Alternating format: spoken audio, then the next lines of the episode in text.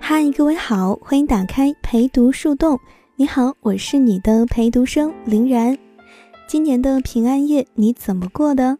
我嘛，就是在留言堆里过。在今天节目的开始，我也是要代表高考陪读生节目组，提前祝各位圣诞节快乐。虽然不知道你什么时候能听见，我们还是来看看留言吧。这几天收到的留言里，大部分是关于恋爱这件小事儿的。于是我在听友群里发起了关于感情状态和恋爱态度的投票。让我意外的是，目前处于单身狗状态的高三党占百分之四十九点二，而这些单身汪当中，又有百分之六十五点五的汪表示，如果有机会，我会谈。听到这些小数据，不知道大家怎么想？我估摸着，可能在听节目的老师和家长们又要开始新一轮的拆散小情侣行动了。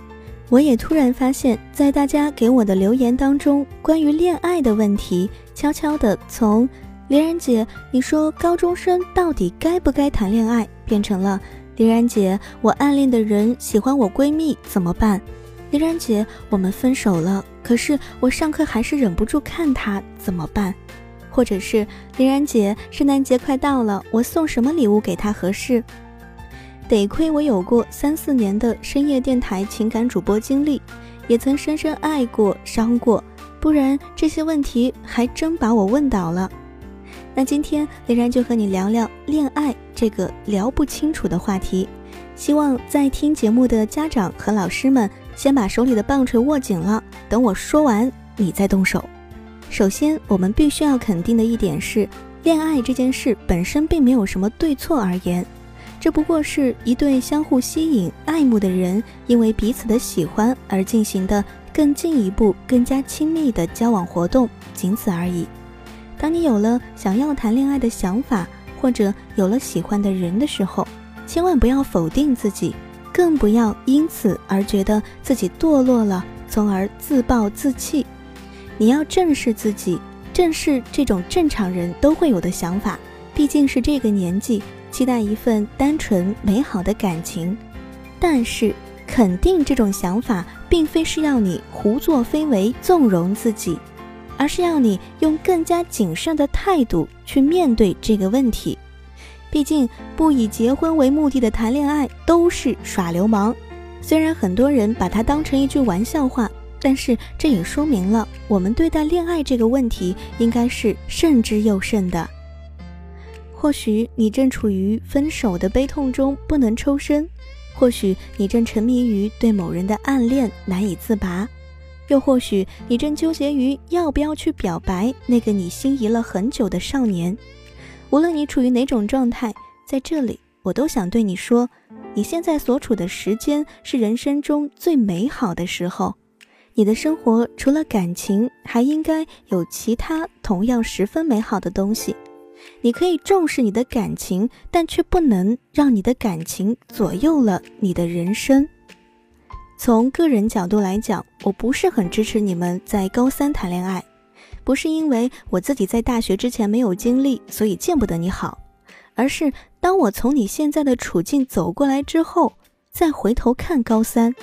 我特别理解作为家长和老师的那些谨慎或者是严厉，当然你的这些感情我都能十分理解，并且感同身受。我深知学生时代，尤其是中学时期感情的美好以及难以忘怀，但是我也同样知道我的高三生活并不只有感情。我希望你也知道。你得知道，你现在除了是一名即将成年的年轻人外，还是一名高中生，或是一百多天之后就要高考的高三生。你现在更应当做的是全身心投入到学习中去。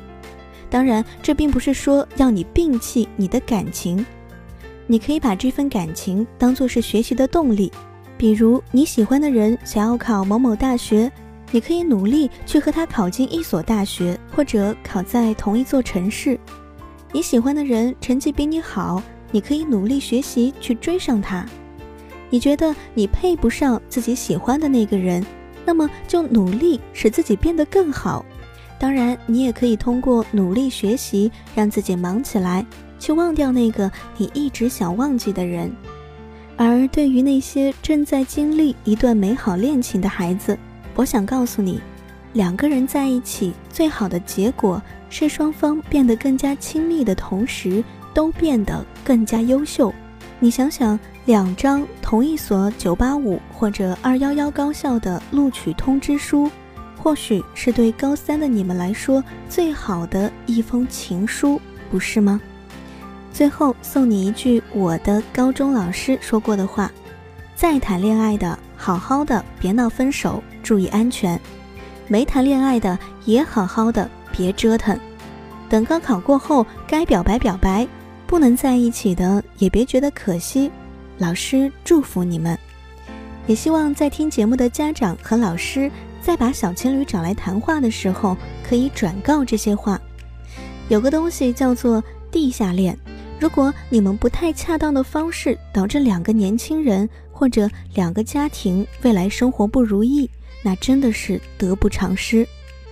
孩子们对恋爱这件事儿不要纠结太多，更不要顾虑太多。恋人之间出现了问题就及时解决，不要让彼此间的问题耽误了高考的复习。